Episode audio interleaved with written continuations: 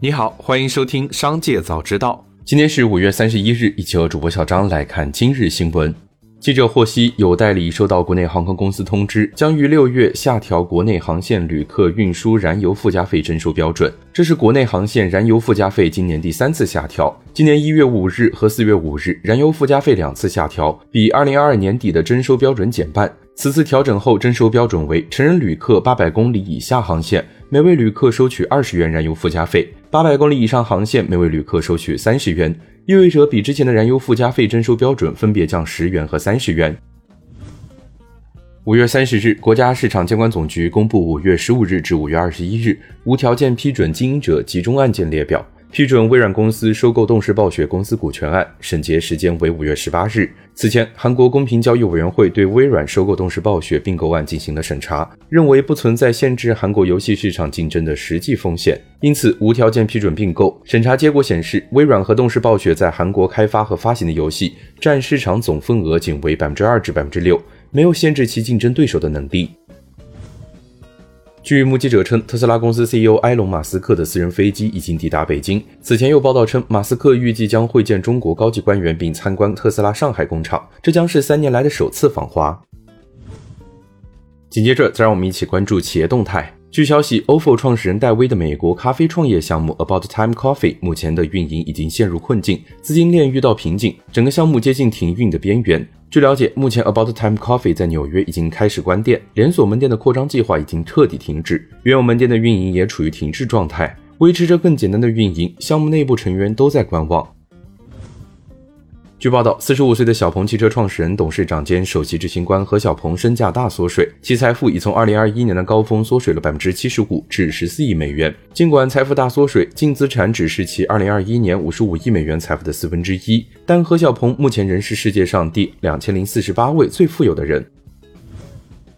恒驰汽车天津工厂已于五月二十三日全面复产。恒驰汽车总裁刘永卓表示，公司将全力加快恒驰五的生产及交付。并持续推进后续车型的研发生产，将企业做大做强。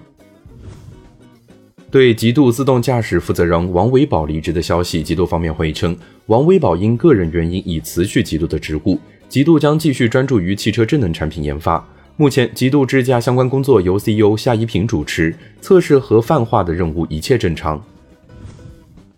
欧科 E 公告与俄罗斯某客户签订了合作协议，合同金额为人民币一点五亿元，合同标的为硬性合金切削刀片、刀体、钢制车削支架和刀具、钻体及整体硬质合金立铣刀等产品。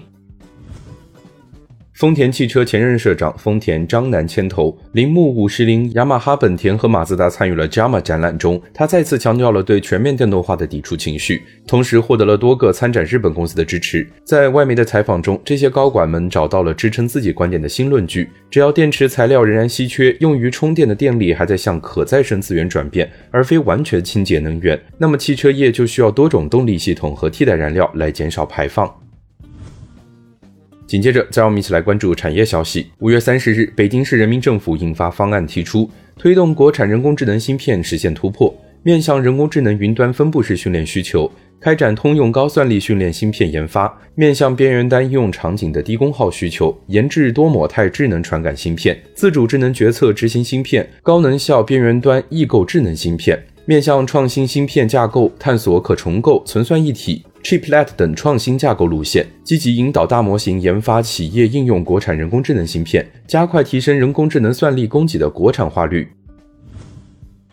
五月三十日二十四时，国内新一轮成品油价调价窗口将开启。继此前成品油价格两连跌后，机构预测本轮成品油价或将上涨。机构测算，截至五月二十九日，本轮成品油价周期第九个工作日，参考原油品种均价为每桶七十四点三六美元，变化率为百分之二点二九。预计国内汽柴油上调幅度约每吨一百元，折合汽柴油每升上调零点一元左右。